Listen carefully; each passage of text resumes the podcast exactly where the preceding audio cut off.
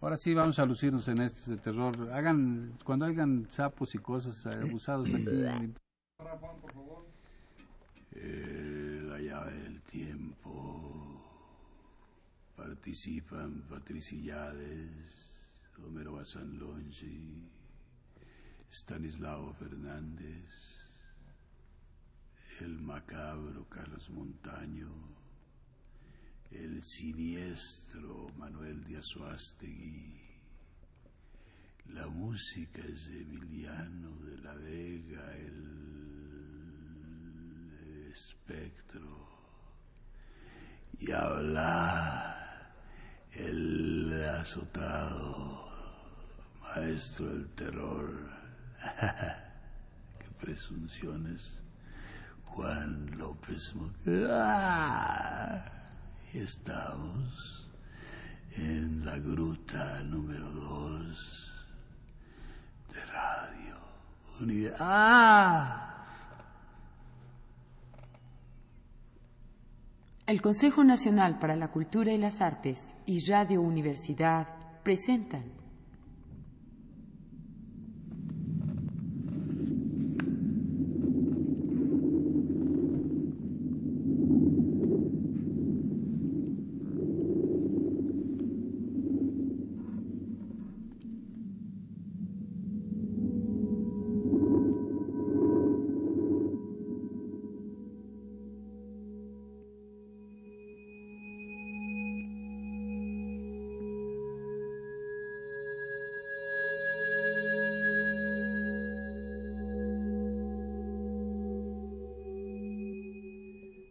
Permaneció sentado durante mucho tiempo, fascinado, hasta que una leve sensación de alarma le removió. Los paisajes que desfilaban ante sus ojos eran similares a los que podrían aparecer en un sueño. Y sin embargo, Phillips sentía crecer su inquietud.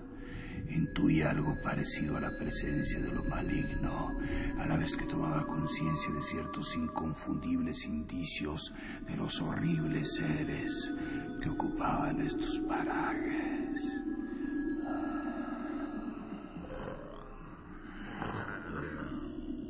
Finalmente no pudo resistir más tiempo esa angustia envolvente. Apagó la luz y algo tembloroso encendió una vela. Se sintió inmediatamente confortado por su brillo descolorido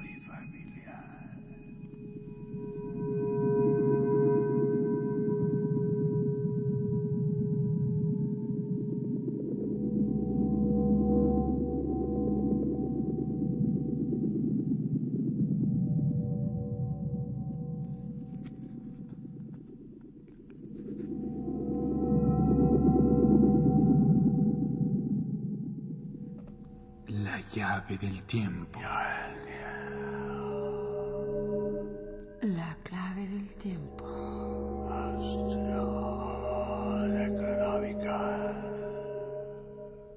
La nave del tiempo. El ave del tiempo.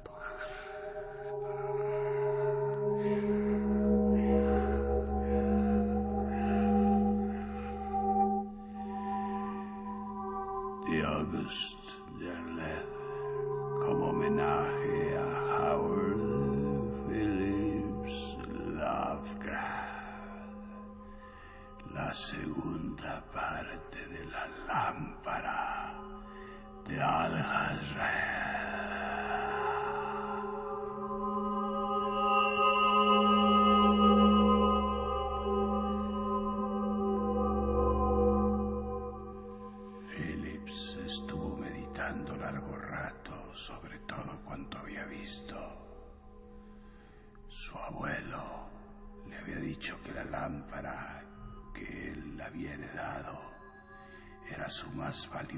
Posesión, con lo cual resultaba evidente que sus propiedades le eran conocidas.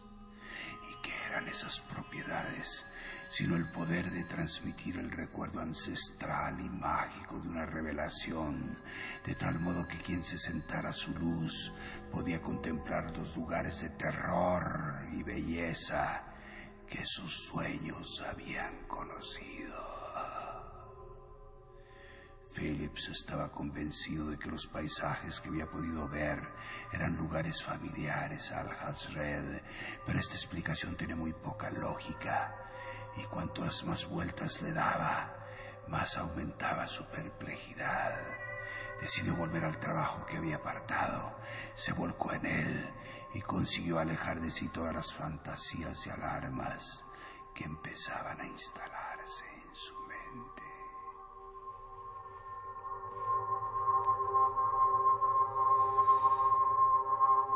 Al día siguiente, Philip salió a la declinante luz de octubre para pasearse fuera de la ciudad. Tomó el coche de línea hasta el final del barrio residencial y después caminó en dirección al campo. Llegó a un lugar que no conocía y que distaba por lo menos una milla de cualquier lugar por donde hubiera paseado antes. Siguió una carretera hasta la bifurcación al noroeste de Plainfield Pike y subió por la falda oeste del Nantucket Hunt. Allí pudo disfrutar de una vista realmente idílica era un panorama de praderas, de viejas paredes de piedra, de blancas alamedas y de lejanos tejados al oeste y al sur. Philip se encontraba a menos de tres millas del corazón de la ciudad y sin embargo estaba como sumergido en la primaria Nueva Inglaterra rural de los primeros colonizadores. Llegó a unos parajes que le eran familiares Ahí, recubierto por la hierba, el promontorio de un viejo acueducto enterrado le daba la ilusión de pisar los restos de una carretera romana. Y allí estaba la cima de la colina que siempre había conocido. Extendida a sus pies, la ciudad se iluminaba rápidamente y se asemejaba a una constelación yacente en el profundo anochecer. La luna derramaba una inundación de oro pálido y al oeste el resplandor de Venus y de Júpiter se acrecentaba con intensidad en el horizonte cada vez más difuso. Durante estas horas apacibles, Phillips no había olvidado un solo instante su experiencia de la noche anterior y no podía negar que ansiaba anticipar la llegada de la noche. La sensación de alarma que se había apoderado de él se había convertido en la promesa de una nueva experiencia nocturna de naturaleza desconocida.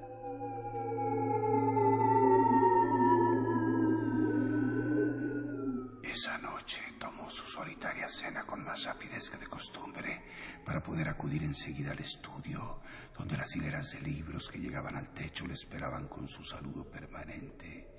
Pero él no miró siquiera el trabajo que había abandonado sobre la mesa, sino que encendió la lámpara de Alhazred y se sentó a esperar lo que pudiese ocurrir.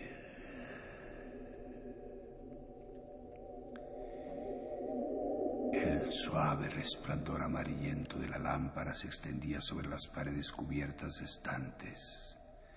La llama no se movía, ardía tranquila y establemente, e igual que la víspera, la primera impresión que Phillips recibió fue la de un calor confortante y arrullador. Entonces, con suavidad, los libros y los estantes parecieron difuminarse, desteñirse y dieron paso a escenas de otro mundo y otros tiempos.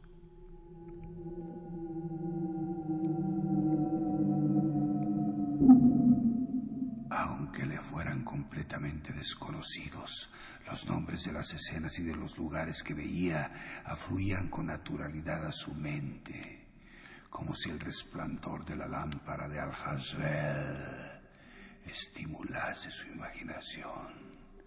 Vio una casa muy bella, coronada de humo, en un promontorio como el cercano Gloucester vio un antiguo pueblo de estilo holandés con un oscuro río que lo atravesaba, un pueblo como Salem, pero más malvado y misterioso, y llamó al pueblo Arham y al río Mescatare.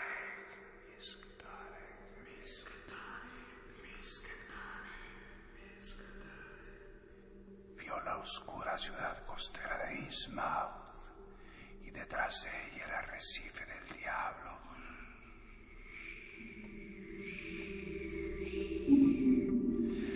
Vio las profundidades acuáticas de Rulae,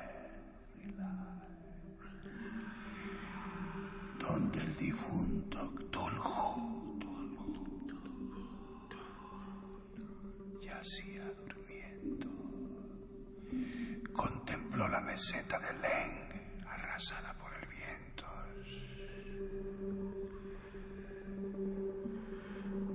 Y las oscuras islas de los mares del sur. Pudo apreciar las tierras del ensueño, los paisajes de otros lugares, del espacio, así como las formas de vida que habían existido en otros tiempos y que más viejos que la propia Tierra remontaban a los primordiales hasta Halley e incluso más allá.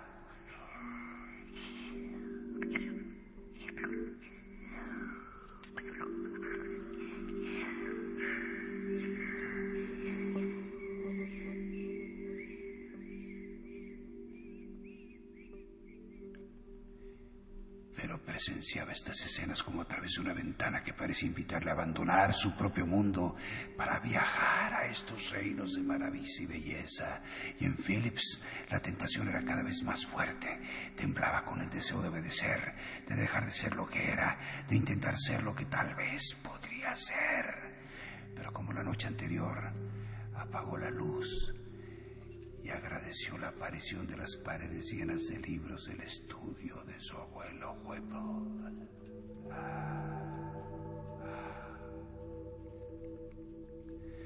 Renunció a las monótonas revisiones que le esperaban y se pasó el resto de la noche a la luz de la vela escribiendo relatos cortos, inspirándose en las escenas y los seres que había visto a la luz de la lámpara de Al-Hajred. Pasó toda la noche escribiendo y todo el día siguiente durmiendo, exhausto.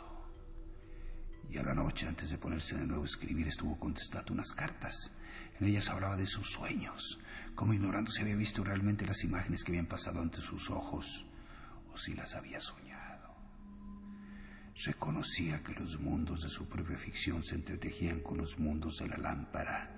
Los deseos y anhelos de su juventud se habían fundido en su mente con las visiones de sus intentos creativos que habían absorbido de igual forma los lugares de la lámpara y los secretos ocultos de su corazón, el cual, como la lámpara de Al-Hajred, había alcanzado los lejanos extremos del universo.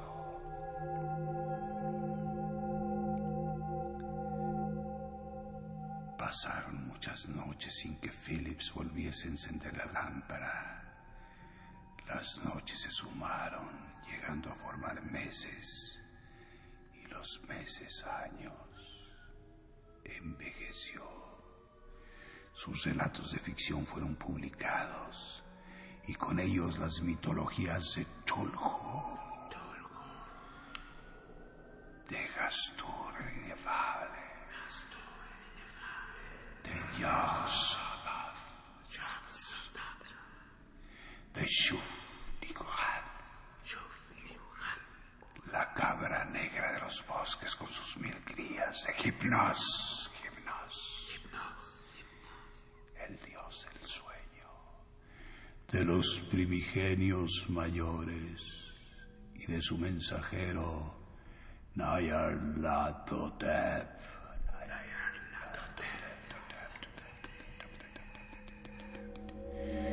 Todos esos seres el oscuro mundo de sombras que representaban, llegaron a formar parte integrante de la intimidad de Phillips. Su conocimiento de ellos era tal que pudo traer a Arkham a la realidad. Descubrió la sombra sobre Innsmouth. Habló de los murmullos en la oscuridad y del mo de Yugon. Y dio a conocer el horror de Danwich. Y en toda su prosa, en todos sus versos, la luz de la lámpara de Al-Hazred brillaba, aun cuando Phillips ya no la utilizara.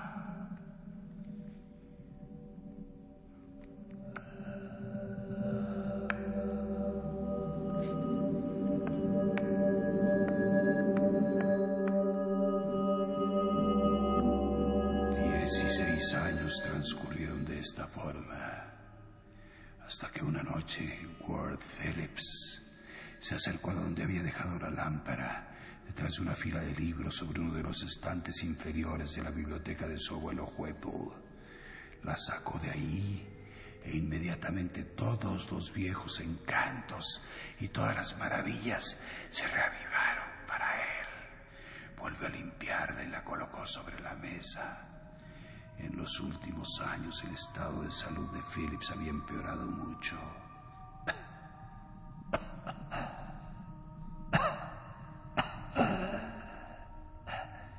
Padecía una enfermedad incurable y sabía que sus días estaban contados. Pero no quería morir sin volver a contemplar una última vez los mundos de belleza y de terror que encerraba la lámpara de Algacé.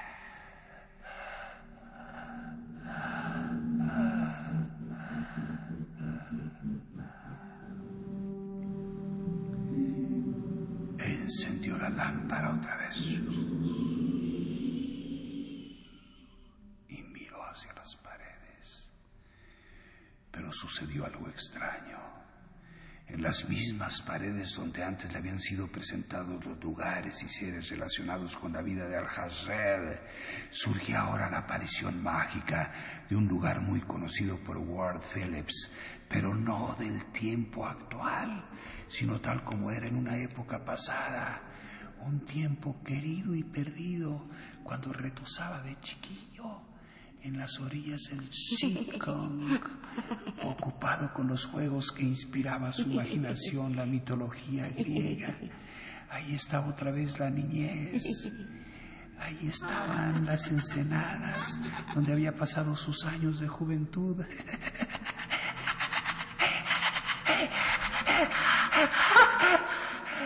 Ahí estaba la glorieta que había construido en honor del gran pan.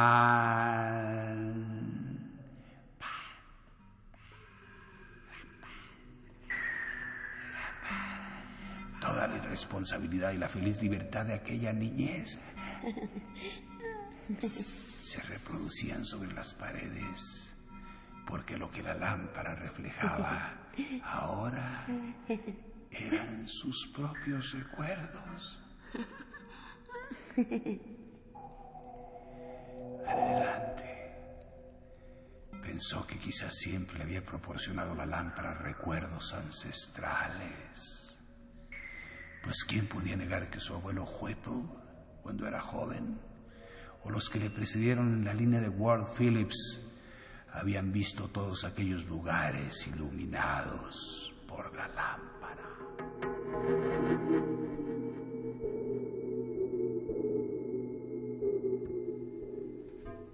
Y otra vez fue como si mirase por una puerta abierta.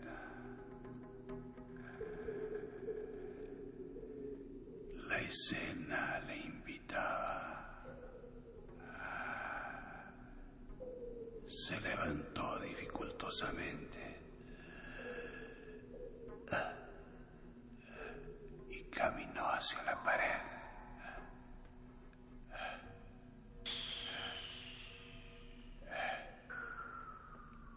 No dudó más que un instante. Luego siguió hacia los libros.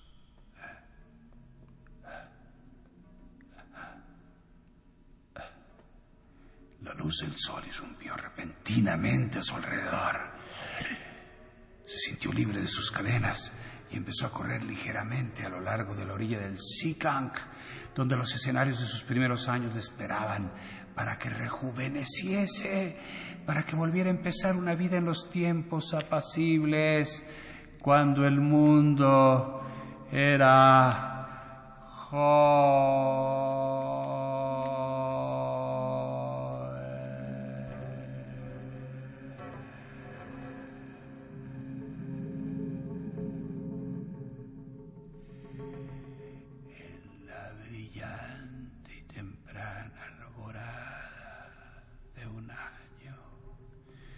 mucho antes de nacer yo, cuando la tierra era aún el caos, mucho antes de cubrirse de luchas, cuando existió. Young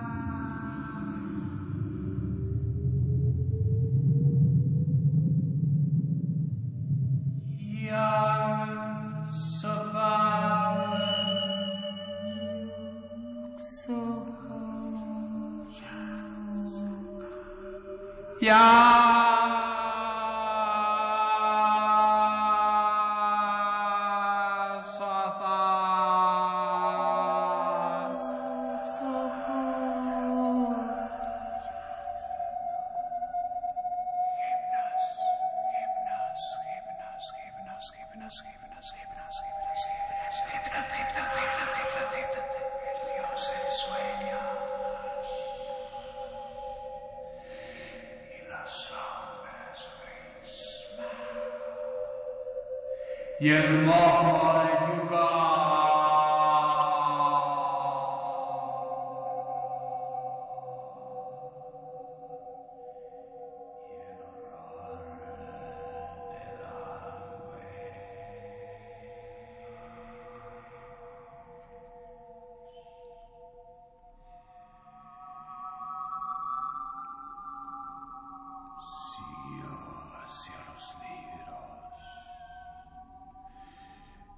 luz del sol irrumpió repentinamente a su alrededor.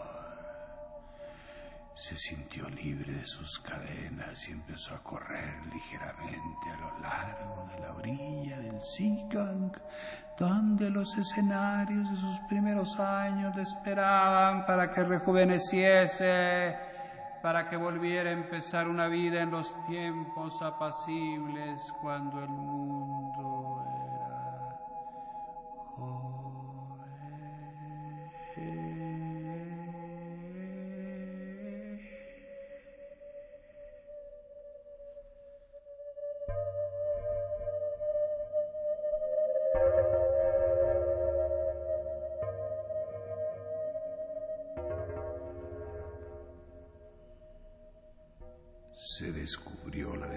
de Ward Phillips cuando un admirador de sus cuentos que sentía curiosidad por conocerle vino a la ciudad a hacerle una visita.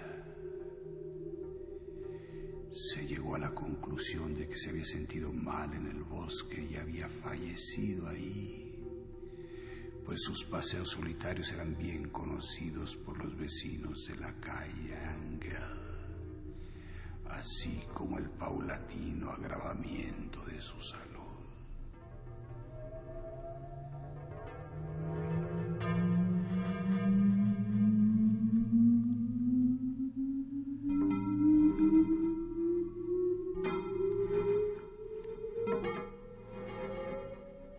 Organizaron varias excursiones para explorar los alrededores de Nantucket y las orillas pero no encontraron rastro de Ward Phillips.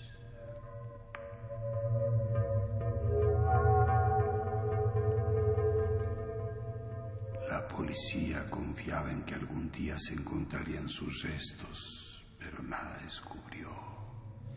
Y con el tiempo, el misterio sin resolver se perdió en los archivos.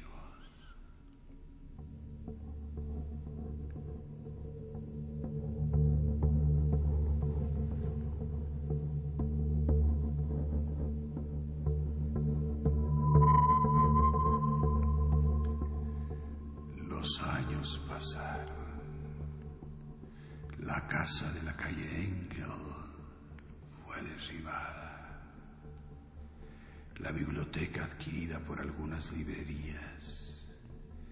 Y lo que había en la casa se vendió como chatarra, incluyendo una vieja y antigua lámpara árabe por la que nadie en un mundo tecnológico posterior a la época de Phillips se interesó y a la que no se encontró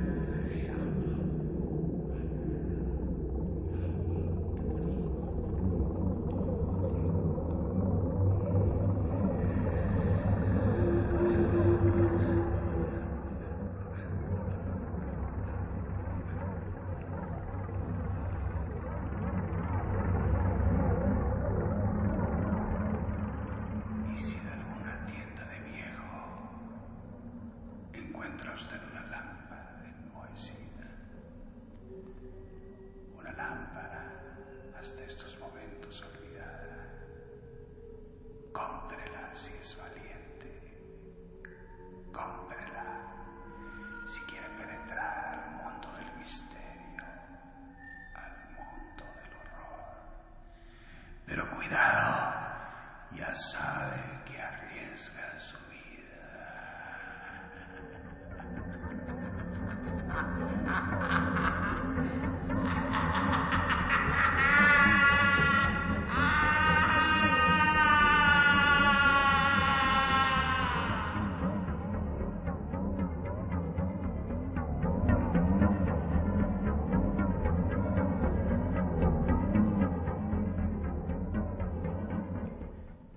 Consejo Nacional para la Cultura y las Artes y Radio Universidad presentaron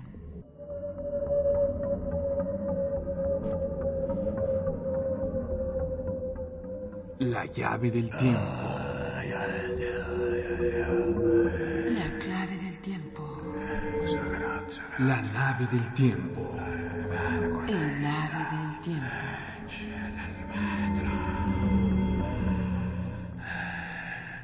Austerlitz en homenaje a Howard Phillips Lovecraft, la lámpara del Jorrel. Narración, producción y dirección. Juan López Moctezuma.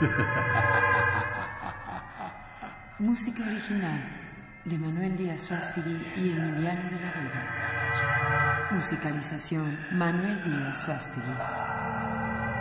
Realización técnica Carlos Montaño. Actuaron Patricia Illares, Estanislao Fernández y Homero Bazán Lonche. Locutores Homero Bazán Lonche. y Patricia Illares. Producción general Patricia Illares.